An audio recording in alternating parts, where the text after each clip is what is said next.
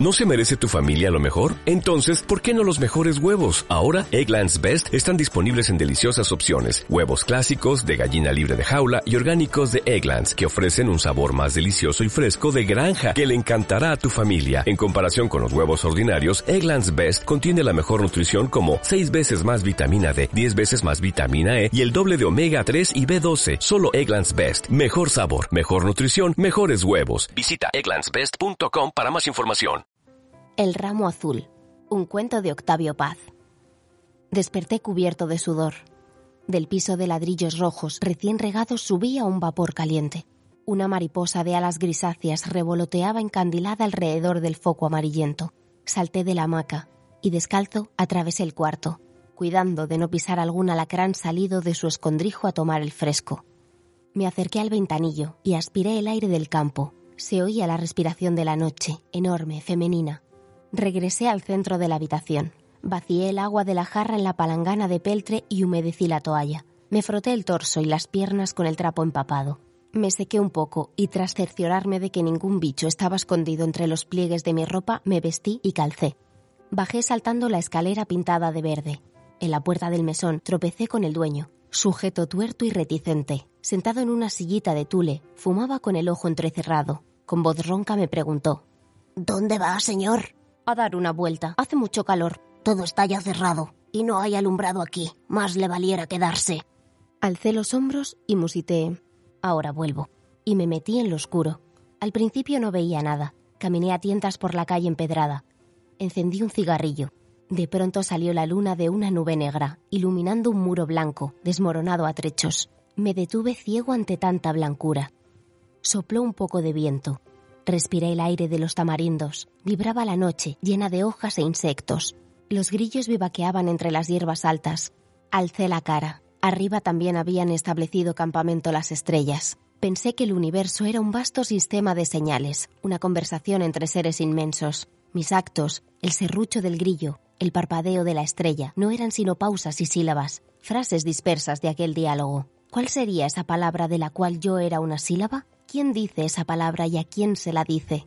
Tiré el cigarrillo sobre la banqueta. Al caer, describió una curva luminosa, arrojando breves chispas como un cometa minúsculo. Caminé largo rato, despacio. Me sentía libre, seguro entre los labios que en ese momento me pronunciaban con tanta felicidad. La noche era un jardín de ojos. Al cruzar la calle, sentí que alguien se desprendía de una puerta. Me volví, pero no acerté a distinguir nada. Apreté el paso. Unos instantes después percibí unos guaraches sobre las piedras calientes. No quise volverme, aunque sentía que la sombra se acercaba cada vez más. Intenté correr, no pude. Me detuve en seco bruscamente. Antes de que pudiese defenderme, sentí la punta de un cuchillo en mi espalda y una voz dulce. No se mueva, señor, o se lo entierro. Sin volver la cara pregunté, ¿qué quieres? Sus ojos, señor, contestó la voz suave, casi apenada. ¿Mis ojos? ¿Para qué te servirán mis ojos? Mira, aquí tengo un poco de dinero. No es mucho, pero es algo. Te daré todo lo que tengo si me dejas. No vayas a matarme. No tenga miedo, señor. No lo mataré. Nada más voy a sacarle los ojos. Pero, ¿para qué quieres mis ojos? Es un capricho de mi novia. Quiere un ramito de ojos azules y por aquí hay pocos que los tengan. Mis ojos no te sirven. No son azules, sino amarillos. Ay, señor, no quiere engañarme. Bien sé que los tiene azules. No se le sacan a un cristiano los ojos así. Te daré otra cosa. No se haga el remilgoso, me dijo con dureza. De la vuelta. Me volví. Era pequeño y frágil. El sombrero de palma le cubría medio rostro. Sostenía con el brazo derecho un machete de campo que brillaba con la luz de la luna. Alúmbrese la cara. Encendí y me acerqué la llama al rostro. El resplandor me hizo entrecerrar los ojos. Él apartó mis párpados con mano firme. No podía ver bien. Se alzó sobre las puntas de los pies y me contempló intensamente. La llama me quemaba los dedos. La arrojé. Permaneció un instante silencioso. ¿Ya te convenciste? No los tengo azules. Ah, qué mañoso es usted, respondió. A ver, encienda otra vez. Froté otro fósforo y lo acerqué a mis ojos. Tirándome de la manga me ordenó. Arrodíllese. Me hinqué. Con una mano me cogió por los cabellos, echándome la cabeza hacia atrás. Se inclinó sobre mí, curioso y tenso, mientras el machete descendía lentamente hasta rozar mis párpados.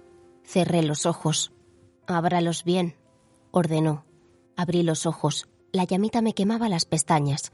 Me soltó de improviso. Pues no son azules, señor. Dispense. Y desapareció. Me acodé junto al muro, con la cabeza entre las manos. Luego me incorporé. A tropezones, cayendo y levantándome corrí durante una hora por el pueblo desierto. Cuando llegué a la plaza, vi al dueño del mesón, sentado aún frente a la puerta. Entré sin decir palabra. Al día siguiente, huí de aquel pueblo.